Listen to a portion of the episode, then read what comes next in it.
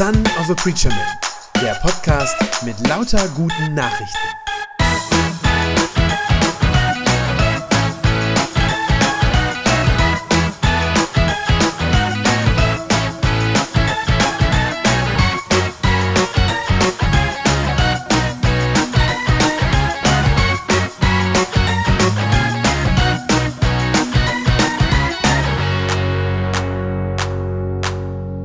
Mittwoch beginnt die Passionszeit. Und das sind wieder sieben Wochen bis Ostern, so ungefähr. Für uns als Christen ist das eine Zeit der Vorbereitung. Das wisst ihr alle. Wir denken in der Passionszeit nach über das, was Jesus äh, gemacht hat, diesen Weg, den er gegangen ist. Wir denken nach über das Leid, durch das er hindurch musste. Wir denken nach über seinen Tod, ähm, über die Freiheit, die er uns damit gebracht hat, das, was es für uns bedeutet. Und wir haben in den letzten zwei Jahren, ich habe mal geguckt, was da eigentlich so unsere Themen waren, in den letzten beiden Jahren, da haben wir uns jeweils beschäftigt mit der Bedeutung von Jesu Tod. Ja, so haben da sehr theologisch, haben wir da auch tief gegraben, ähm, die theologische Bedeutung vom Tod Jesu. Dieses Mal möchte ich gerne in den Wochen vor Ostern ein bisschen einen anderen Schwerpunkt setzen. Dieses Mal möchte ich, dass wir uns gemeinsam vorbereiten auf Karfreitag und dann natürlich Ostern und zwar so, wie Jesus seine Jünger vorbereitet hat. Also wir bereiten uns auf dieselbe Art und Weise vor, wie Jesus seine Jünger vorbereitet hat. Das hat er nämlich getan. Ich weiß nicht, ob das alle von euch wissen. Er hat es sehr, sehr intensiv, sehr eindringlich gemacht. Und zwar am letzten Abend, als sie noch zusammen waren. Ja, als er nochmal gegessen hat mit seinen Jüngern. Äh, die meisten von euch haben diese Geschichte wahrscheinlich präsent und kennen das. Das ist ja das, was oft beim Abendmahl zitiert wird, wenn wir Abendmahl feiern, weil, das, weil er das an diesem letzten Abend eben mit ihnen gefeiert hat. Ja, da hat er Brot und Wein äh, genommen und als Zeichen für seinen Tod gedeutet. Und bei derselben Gelegenheit, bei diesem letzten gemeinsamen Abendessen vor seiner Gefangennahme und dann vor seiner äh, Hinrichtung, da hat er den Jüngern nochmal, ja, ich sag mal, nochmal sehr eindringlich zugeredet und hat nochmal ganz vieles gesagt und ihnen so als letztes mit auf den Weg gegeben, um sie nämlich vorzubereiten auf die Zeit ohne ihn. Auf die Zeit, wenn er nicht mehr da ist. Also zumindest nicht mehr sichtbar, nicht mal, nicht mehr leiblich fassbar bei ihnen ist. Diese Texte, wo wir gerade einen Ausschnitt von äh, gehört haben, das sind die sogenannten Abschiedsreden von Jesus, so wird das genannt, die Abschiedsreden von Jesus, also nichts anderes als seine letzten Worte. Ja, und die äh, findet ihr nicht in den drei Evangelien Matthäus, Markus und Lukas, die ja vieles sehr ähnlich erzählen und ähnlich berichten, sondern diese Abschiedsreden von Jesus, die hat der Evangelist Johannes für uns festgehalten. Deswegen haben wir die heute noch. Das sind im Johannesevangelium äh, vier Kapitel, beziehungsweise eigentlich sind es viereinhalb. Es beginnt so in der Mitte von 13, ne, so wie wir eben auch angefangen haben zu lesen, Mitte von Kapitel 13 und dann bis einschließlich Kapitel 17. Das ist also ein relativ großer Abschnitt und nimmt viel Raum ein. Und darum soll es gehen in den nächsten Wochen. Das wollen wir uns genauer angucken. Das, was Jesus seinen Jüngern gesagt hat in diesen sogenannten Abschiedsreden bei seinen letzten Worten. Und so heißt die, die Reihe, ihr habt es eben schon gesehen, PS, Lebt wohl, was wir aus den letzten Worten Jesu lernen. Für uns. An diesem Abend, ich habe das eben schon so ein bisschen beschrieben, wie die da nochmal zusammen waren, Jesus und seine Freunde. An diesem letzten Abend, da wusste Jesus schon sehr, sehr genau, was auf ihn zukommt. Ja, ich habe das auch am Anfang des Gottesdienstes gesagt. Sehenden Auges. Er wusste genau, dass es jetzt nur noch wenige Stunden sind, bis er festgenommen wird. Und dass es dann, ja, sehr schlimm mit ihm werden würde. Dass er dann gequält werden würde, dass äh, er misshandelt wird, gefoltert. Ja, er wusste, dass man ihn vor so ein, ich nenne das mal ein, ein Unrechtsgericht zerren würde. Ja, dass man ihn unschuldig zum Tod verurteilen würde und dass er grausam sterben muss. Das alles war ihm sehr klar. Und trotzdem, das finde ich den ersten wahnsinnig faszinierenden Punkt, zeigt uns was über Jesus, trotzdem denkt er nicht an sich und denkt nicht daran, oh, wie schrecklich wird das jetzt alles für mich werden sondern er denkt als allererstes an seine Freunde. Und er denkt daran, wie es ihnen wohl gehen wird, wenn er nicht mehr bei ihnen ist. Er weiß ganz genau, dass das für die auch hart wird. Also nicht nur für ihn, für ihn wird es am schlimmsten, aber er weiß auch für seine Jünger, für seine Freunde wird es hart werden. Er weiß genau, dass sein Tod ein riesiger Schock sein wird für sie, dass sie ja wirklich in ihren Grundfesten erschüttert werden, dass vielleicht beim einen oder anderen auch sein ganzer Glaube in Frage gestellt werden wird durch den Tod von Jesus. Er weiß genau, dass sie sich völlig verloren fühlen werden, verängstigt, dass sie panisch reagieren werden, dass sie sich verstecken werden, all das, was dann ja hinterher auch passiert ist.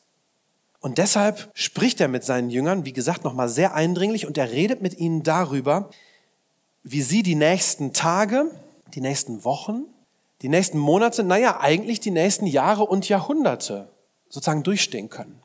Wie sie im Glauben an ihn festhalten können. Er sagt ihnen ganz viele Dinge auch schon prophetisch voraus, also Dinge, die passieren werden, sagt er schon prophetisch voraus, damit sie nicht so furchtbar überrascht sind, wenn es dann passiert, wenn es dann soweit ist.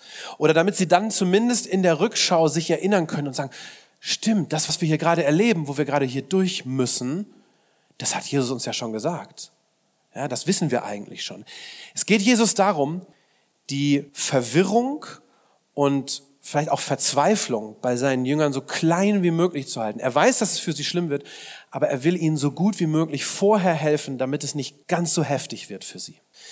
Ich habe einen ähm, Vers, dieser, ist der Vers 1 aus dem Kapitel 14, wo das sehr schön deutlich wird. Er sagt ihnen, lasst euch nicht in Verwirrung bringen. Sprich von dem, was jetzt bald kommt, ja. Lasst euch nicht in Verwirrung bringen. Glaubt an Gott und glaubt an mich. Also das ist ihm ganz wichtig. Die Jünger sollen unbedingt festhalten an dem Glauben, den sie von Jesus gelernt haben. Auch dann, wenn er nicht mehr leiblich bei ihnen ist. Sie sollen daran festhalten, an dem, was sie von ihm gelernt haben. Und ich glaube, dieser Vers zeigt sehr schön, warum es sich auch für uns lohnt, dass wir uns mit diesen Abschiedsreden, mit diesen letzten Worten äh, intensiv befassen werden in den nächsten Wochen. Genau das hier, ja, macht es so wichtig auch für uns, denn wir sind doch in derselben Situation.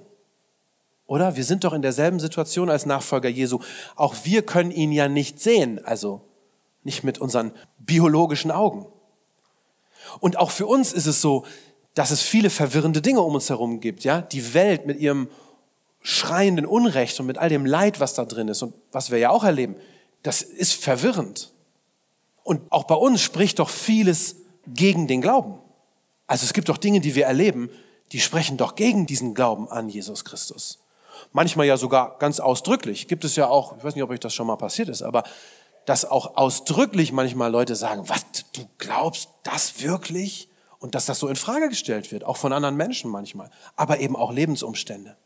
Und manchmal fragt man sich dann, lohnt es sich eigentlich, da dran zu bleiben und an diesem Glauben an Jesus festzuhalten? Ich glaube, was die Jünger damals gebraucht haben, was die so dringend gebraucht haben, das brauchen wir heute, 2000 Jahre später, erst recht nämlich Ermutigung direkt aus dem Munde Jesu. Ermutigung aus dem Munde Jesu, wie wir wohl leben können. Ja, lebt wohl ist ja so eine altmodische Abschiedsformel, ne? aber wohl heißt ja nichts anderes als gut.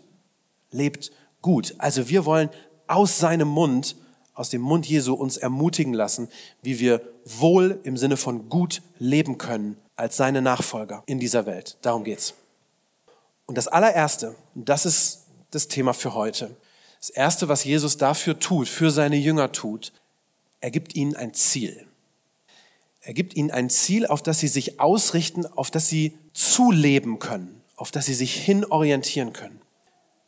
Er beginnt damit, ihnen zu sagen, dass er bald, sehr bald, nicht mehr bei ihnen sein wird, also zumindest nicht mehr so bei ihnen sein wird, wie sie das bisher gewohnt waren. Also ihn an seiner Seite zu haben. Das ist das Erste, was er ihnen sagt er verrät ihnen sozusagen, dass er jetzt weggehen muss und dass sie nicht mitkommen können. Das ist Kapitel 13, ähm, Vers 33. Da sagt Jesus das sehr deutlich. Er sagt, ich bin nicht mehr lange bei euch, meine Kinder. Ihr werdet mich suchen, aber was ich schon den Juden gesagt habe, das bezieht sich auf ein früheres Kapitel, das muss ich jetzt auch euch sagen. Da, wo ich hingehe, könnt ihr nicht mitkommen. Da, wo ich hingehe, könnt ihr nicht mitkommen.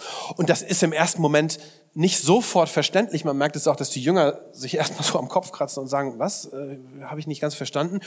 Und der Petrus fragt dann nach und sagt, aber wieso denn? Wo gehst du denn bitte hin? Wieso kann ich denn da jetzt nicht mitkommen? Ich will doch bei dir bleiben und mit dir kommen. Und irgendwann wird klar, als Jesus weiterspricht, wird klar, Jesus redet hier vom Reich Gottes, wo er hingeht. Es wird ausdrücklich gesagt, er redet vom Reich Gottes. Und sinngemäß sagt er seinen Jüngern, ich werde jetzt diese Welt verlassen. Das haben sie, glaube ich, nicht sofort im ersten Moment verstanden, aber dann Stück für Stück haben sie es verstanden. Er sagt, ich werde diese Welt verlassen und ich werde euch vorausgehen in das Reich Gottes. Klammer auf, über das ich die letzten drei Jahre mit euch geredet habe. Klammer zu. Das, was ich euch drei Jahre lang erzählt habe, da gehe ich jetzt hin. Ich gehe euch voraus in das Reich Gottes, da könnt ihr jetzt leider noch nicht mitkommen. Aber, und das ist ganz wichtig, ich verspreche euch, ihr werdet dorthin kommen. Ihr werdet auch dahin kommen. Das ist dieser äh, Vers 36, also 13, Johannes 13, 36. Da fragt der Petrus nochmal nach. Herr, sagte Simon Petrus, wohin gehst du? Und dann diese Antwort, wo ich hingehe, erwidert Jesus, da kannst du jetzt nicht mitkommen, aber, und das ist das Entscheidende, später wirst du mir dorthin nachfolgen. Also eine klare äh, Zusage, ein klares Versprechen von Jesus. Jesus spricht seinen Jüngern Mut zu, indem er sagt, ja, ich muss jetzt erstmal alleine vorausgehen zum Vater, aber ich sage euch, auch ihr werdet zum Vater kommen. Auch ihr werdet dort hingelangen. Mit anderen Worten, das Ziel, wo ich jetzt hingehe, ja, dieses Ziel, das ist langfristig auch euer Ziel. Er benutzt da ein sehr, sehr schönes Bild zu. Ähm, in äh, Johannes 14, Vers 2 ist das, sagt er, im Haus meines Vaters gibt es viele Wohnungen. Im Haus meines Vaters gibt es viele Wohnungen. Was für ein ermutigender Satz für uns, ja, für seine Nachfolger. Er sagt ja damit damals den Jüngern und aber auch heute uns, in Gottes Reich ist ein Platz für dich. In Gottes Reich ist ein Platz für dich. Da gehörst du hin. Da bist du zu Hause. Das sagt er damit. In Gottes Reich bist du zu Hause, da gehörst du hin. Das heißt, Jesus gibt seinen Jüngern ein Ziel für ihr Leben. Ein Ziel für ihr Leben. Etwas, auf das sie hinleben können, etwas, auf das sie sich jetzt schon freuen können und wo sie sagen, das ist die Richtung meines Lebens. Dahin bin ich unterwegs. Und ich glaube, ihr Lieben, das ist auch für uns heute so wahnsinnig wichtig, dass wir das haben, ein Ziel vor Augen, dass wir wissen, wo wir hingehen. Ich führe ja oft Trauergespräche, also mit Leuten, die jemanden verloren haben gerade.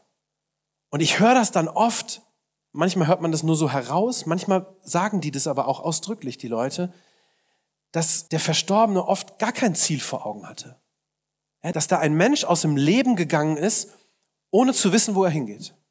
So mit nichts sozusagen, völlig mit leeren Händen. Und mich macht das immer wahnsinnig traurig, wenn ich das höre. Ich sag das natürlich nicht so im Gespräch, aber mich bedrückt das. Ich finde das deprimierend. Ich stelle mir dann immer vor, dass dieser Mensch ja nicht nur im Sterben, nicht nur im Moment seines Todes, sondern ja auch schon sein ganzes Leben vorher, kein Ziel für sein Leben gesehen hat. Ich kann mir nichts deprimierenderes vorstellen, als ein Leben lang so, ich nenne das mal so, eigentlich orientierungslos, ziellos umherzuirren, oder? Umherzuirren. Ich finde, da trifft wirklich dieser Begriff verloren ganz gut. Bei so einem Leben sozusagen, das, das ist, irgendwie ist das verloren, irgendwie ist da nichts, wo es hingeht. Nein, ich glaube wirklich, um wohl zu leben, um den Titel nochmal aufzugreifen, um gut zu leben, muss ich wissen, worauf ich zulebe, wo es für mich hingeht. Und Jesus sagt das seinen Nachfolgern und damit heute Morgen auch dir persönlich. Ja, Jesus sagt dir persönlich, du lebst auf den Himmel zu. Wenn du zu mir gehörst, du lebst auf den Himmel zu, auf Gottes neue Welt hin. Wenn du mir nachfolgst, dann befindest du dich damit auf dem Weg nach Hause. Der Weg, den ich dir vorausgehe, ist der Weg in deine himmlische Heimat. Dahin, wo dein himmlischer Vater einen Platz für dich hat, wo du für alle Zeit ganz nah an seinem Herzen sein kannst. Um gut leben zu können, muss ich ein Ziel haben. Das ist das Erste. Und das Zweite ist, ich muss nicht nur ein Ziel haben, ich muss auch wissen, wie ich denn dahin kommen kann an dieses Ziel. Wie schrecklich wäre das, stellt euch das mal vor, wie schrecklich wäre das, ich hätte ein Ziel vor Augen, ich wünsche mir so sehr zu Gott kommen zu können, ich wünsche mir am Ende in seinem Reich, in seiner Ewigkeit zu sein, aber ich verzweifle, weil ich nicht weiß, wie ich das erreichen soll, wie ich da hinkommen soll. Das wäre doch irgendwie auch grausam, oder? Wenn es das wäre. Ich glaube, auch das gibt es manchmal und auch das ist sehr traurig. Und deshalb bleibt Jesus nicht dabei stehen, ihnen nur das Ziel vor Augen zu malen, sondern als die Jünger nicht so ganz so recht wissen, wovon er da eigentlich redet da fügt er noch etwas hinzu. Und das sind diese sehr, sehr bekannten Worte, haben bestimmt viele von euch schon mal gehört. Ich bin der Weg, antwortete Jesus. Ich bin die Wahrheit und das Leben. Zum Vater kommt man nur durch mich. Das ist das Zweite, was ich wissen muss. Wenn ich Gottes Reich als Ziel vor Augen habe, dann ist das gut. Aber dann muss ich auch den Weg dahin kennen. Ich muss wissen, es ist Jesus Christus, der mich an dieses Ziel bringen kann. Nichts anderes. Keine andere Philosophie, keine andere Lebenseinstellung, keine andere Religion oder Glaubensüberzeugung. Er ist der eine Weg. Jesus Christus ist der eine Weg, der mich in das Reich Gottes führen kann, der mich dahin bringen kann. Er hat doch den Weg zum Vater gebahnt, geebnet. Das ist ja der ganze Sinn jetzt von dieser Passionszeit von Karfreitag, ja, dass er den Weg für uns frei macht, als er für unsere Sünden gestorben ist. Für meine Sünde am Kreuz. Ist ja interessant, wie Jesus davon redet hier an dieser Stelle. Ne? Jesus redet davon, ich gehe euch voraus. Liebe Jünger, ich gehe euch voraus. Und ich bereite einen Platz bei Gott für euch vor. Ich lese diese beiden Verse nochmal vor, weil das fast merkwürdig schön klingt. Da sagt Jesus, im Haus meines Vaters gibt es viele Wohnungen. Wenn das nicht so wäre, dann hätte ich es euch gesagt. Ich gehe jetzt voraus, um dort einen Platz für euch vorzubereiten. Und wenn ich dann alles vorbereitet habe, sagt er, dann komme ich zurück und ich werde euch zu mir holen, damit auch ihr da seid, wo ich bin. Wie gesagt, das klingt erstmal total schön, ne? Also merkwürdig schön. Es klingt so, als wäre er auf direktem Weg in seine himmlische Heimat. So als wäre das Kreuz gar nicht vor ihm, sondern als wäre sozusagen, es stünde die Himmelfahrt unmittelbar bevor, direkt in die Herrlichkeit hinein. Ja, von der Erde direkt. So klingt das doch, oder? Aber wir wissen etwas heute, was die Jünger damals noch nicht wussten. Nämlich, dass der Weg, den Jesus geht, den er uns vorausgeht, dass das ein völlig anderer ist. Ja, Jesus ist auf seinem Weg ans Kreuz, als er diese Worte spricht. Das ist so interessant. Als er das sagt, geht er seinem Tod entgegen. Obwohl das alles so, so wunderbar klingt. In Gottes Herrlichkeit, da ist viel Platz und ich hole euch und so. Aber er ist auf dem Weg in seinen Tod. Und das ist kein Zufall, sondern im Gegenteil. Genau darum geht es. Genau darum geht es, um seinen Tod. Sein Tod ist das, was uns den Weg zu Gott überhaupt erst eröffnet. Nur weil Jesus die Schuld auf sich genommen hat, nur weil er die getragen hat an meiner Stelle, nur deshalb bin ich mit Gott versöhnt, nur deshalb habe ich einen Platz bei Gott. Ihr Lieben, wir müssen uns eins klar machen. Bis dahin, also bis Jesus für uns gestorben ist am Kreuz, bis dahin war in Gottes neuer Welt kein Platz für uns. Da war kein Platz für uns. Gottes Reich ist ein Reich voller Frieden, voller Gerechtigkeit, voller Liebe. Und deshalb kommt da niemand rein, der nicht selbst ganz von Gedanken des Friedens erfüllt und durchdrungen ist. Es kommt in dieses Reich niemand rein, der nicht Liebe ausstrahlt, so wie Gott selber das tut. Es kommt in dieses Reich niemand hinein, der nicht ganz und gar gerecht ist. Und wenn wir ehrlich sind, wir alle wissen, das trifft auf uns so nicht zu. Um das in biblischen Worten zu sagen, für sündige Menschen ist da kein Platz in diesem Reich Gottes. Wir schließen uns selbst aus vom Reich Gottes durch unsere Sünde. Und nur weil Jesus für uns den Tod gestorben ist, den eigentlich wir verdient hätten, weil er an unserer Stelle die Strafe gezahlt hat für unsere Bosheit, für unsere Untreue, für unsere Schuld. Deshalb haben wir jetzt diesen Platz bei Gott, auf den wir uns so freuen können. Nur deshalb. Das Kreuz von Jesus, das ist unser Türöffner. Das Kreuz ist unser Türöffner in das Reich Gottes. Und Jesus geht diesen brutalen, diesen schweren Weg, eben um dafür zu sorgen, dass wir einen Platz in Gottes neuer Welt haben. Darum geht es ihm. Ja, so wie er das gesagt hat, ich gehe euch voraus, um einen Platz für euch vorzubereiten. Warum? Damit ihr auch da seid, wo ich bin, damit ihr da sein könnt. Und das ist wahr. Das hat kein anderer für uns getan. Das ist wohl wahr. Und das kann auch kein anderer jemals für uns tun, außer Jesus allein. Das haben Christen über alle Jahrhunderte auch geglaubt und bekannt, dass das so ist. Nur dank Jesus können wir im Reich Gottes dabei sein. Wenn ihr nur an Martin Luther denkt, ja, der diese bekannten soli, also allein. Ja, es gibt dieses von ihm solus Christus. Allein durch Jesus Christus können wir zu Gott kommen, sagt er damit. Ich weiß, das ist heute natürlich unmodern. Ist mir schon klar. Es ist heute unmodern, das zu sagen oder daran festzuhalten.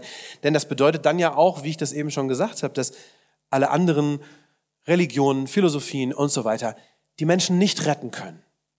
Und manche regen sich dann darüber auf, wenn man das sagt. Regen sich auf, finden das intolerant, ja.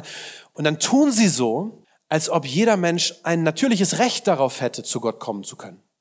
Aber ich habe das eben schon gesagt, das Gegenteil ist der Fall. Keiner von uns hat ein Recht darauf, zu Gott zu kommen. Wir können es nicht einklagen oder sagen, Moment, aber ich gehöre aber wohl dazu. Das geht nicht. Ich habe noch einen letzten Bibelvers mitgebracht. Römer 3, Vers 23, da steht, denn alle haben gesündigt und die Herrlichkeit Gottes verloren. Alle. Gibt keine Ausnahme. Niemand hat einen Rechtsanspruch darauf, im Reich Gottes dabei zu sein. Im Gegenteil, wir haben das Recht eigentlich verspielt. Und wenn nicht Jesus aus lauter Gnade und aus Liebe, aus tiefer Liebe zu uns gekommen wäre und für uns gestorben wäre, dann wären wir immer noch draußen vor der Tür. Und dass es überhaupt einen Weg zurück in Gottes Schoß, in dieses Vaterhaus gibt, dass es überhaupt einen Weg zurück gibt, das ist Gnade. Das ist Gnade, weil er uns so sehr liebt. Nur deswegen. Wir können also jetzt nicht meckern und uns beschweren und sagen, Moment mal, Gott, wieso gibst du ja nur einen Weg zu dir? Sondern im Gegenteil, wir sollten uns freuen und sagen, Halleluja, danke, es gibt einen Weg zurück zu Gott, ins Haus des Vaters. Gott ist nicht verpflichtet, uns mehrere Optionen anzubieten, nur weil wir moderne Menschen des 21. Jahrhunderts so gern die Auswahl haben. Ja, so wie bei Amazon oder so, wo ich zwischen 100.000 verschiedenen Varianten wählen kann. Gott ist nicht verpflichtet, uns mehrere Wege anzubieten. Nein, er hat sich entschieden, dass er uns durch Jesus Versöhnung und Heil anbieten will, weil er das so wollte. Und wie wunderbar ist, dass er das so gemacht hat. Und deshalb ist das keine Frage von Toleranz. Das ist keine Frage von Toleranz, sondern eine Frage von Wahrheit. Die Frage ist doch, gibt es eine andere Möglichkeit? Gibt es eine andere Möglichkeit, mit Gott versöhnt zu werden und Teil seiner neuen Welt zu werden? Geht das ohne Jesus? Und er selber sagt, nee, ohne mich geht das nicht. Aber mit mir, ja, das geht. Mit mir kannst du dabei sein. Und das ist es, was seine Herrlichkeit ausmacht. Ich weiß nicht, ob euch das in dem Text aufgefallen ist, dass da so oft von Herrlichkeit die Rede ist. Bisschen altmodisches Wort, wo wir manchmal nicht so richtig wissen, was damit gemeint ist. Aber genau das macht die Herrlichkeit von Jesus aus, dass er uns, die wir das nicht verdient haben, so sehr liebt, dass er für uns stirbt, weil er uns im Reich seines Vaters bei sich haben will. Für immer. Das zeigt, wie herrlich, mit anderen Worten, wie wunderbar Jesus Christus ist. Es ist diese Liebe, diese Liebe, ja, die so majestätisch ist an Jesus, die so unbeschreiblich ist, so unwiderstehlich und die seit 2000 Jahren Menschenherzen zu ihm zieht. Es ist unwiderstehlich, wenn ich das einmal verstanden habe, diese unfassbare Liebe Jesu. Weil seine Liebe für alle Welt am Kreuz sichtbar wird, am Kreuz. Deshalb bezeichnet er den Tod, den er stirbt, als Herrlichkeit. So verrückt, ne? Den Tod, den er stirbt, als Herrlichkeit. Das sind nochmal zwei Verse aus Johannes 13, ganz am Anfang. Das war der Anfang des Textes. Nachdem Judas den Raum verlassen hatte, sagte Jesus, jetzt wird der Menschensohn in seiner Herrlichkeit sichtbar. Denkt dran, er redet von seinem Tod. Und auch die Herrlichkeit Gottes wird durch ihn offenbar. Und wenn der Menschensohn dann die Herrlichkeit Gottes sichtbar gemacht hat, dann wird auch Gott die Herrlichkeit des Menschensohns wiederum offenbar machen. Das ist ein Wechselspiel. Das wird bald geschehen, sagt er. Als er ans Kreuz genagelt wurde, da wurde der Menschensohn, das ist das, wie Jesus sich selber bezeichnet, wurde er sichtbar in seiner Herrlichkeit. Denn da hat er uns gezeigt, wie sehr er uns liebt. Das ist die Herrlichkeit Jesu. Er liebt uns bis in den Tod. Nein, noch darüber hinaus. Und das alles, damit du und ich für immer einen Platz bei Gott haben. Ein Ziel, auf das es sich lohnt hinzuleben. Wenn du dich daran festhältst, an diesem Gedanken, ja, Gott liebt mich so sehr, dass im Haus des Vaters er einen Platz für mich hat, dass ich da zu Hause sein darf. Und Jesus ist der Weg dorthin. Ja, wenn du daran dich festhältst, dann lebst du wohl. Dann bist du auf der richtigen Spur, sozusagen, Jesus hinterher. Vergiss das nicht. Jesus ist dein Weg. Jesus ist deine ewige Wahrheit. Und er ist dein Leben für immer. Amen. Das war eine gute Nachricht vom Son of a Preacher Man. Wenn sie deinen Glauben gestärkt hat, dann abonnier doch einfach meinen Podcast bei Spotify, iTunes oder podcast.de und gib mir ein Like auf Facebook. Ich hoffe, du hörst mal wieder rein. Gott segne dich und bis bald.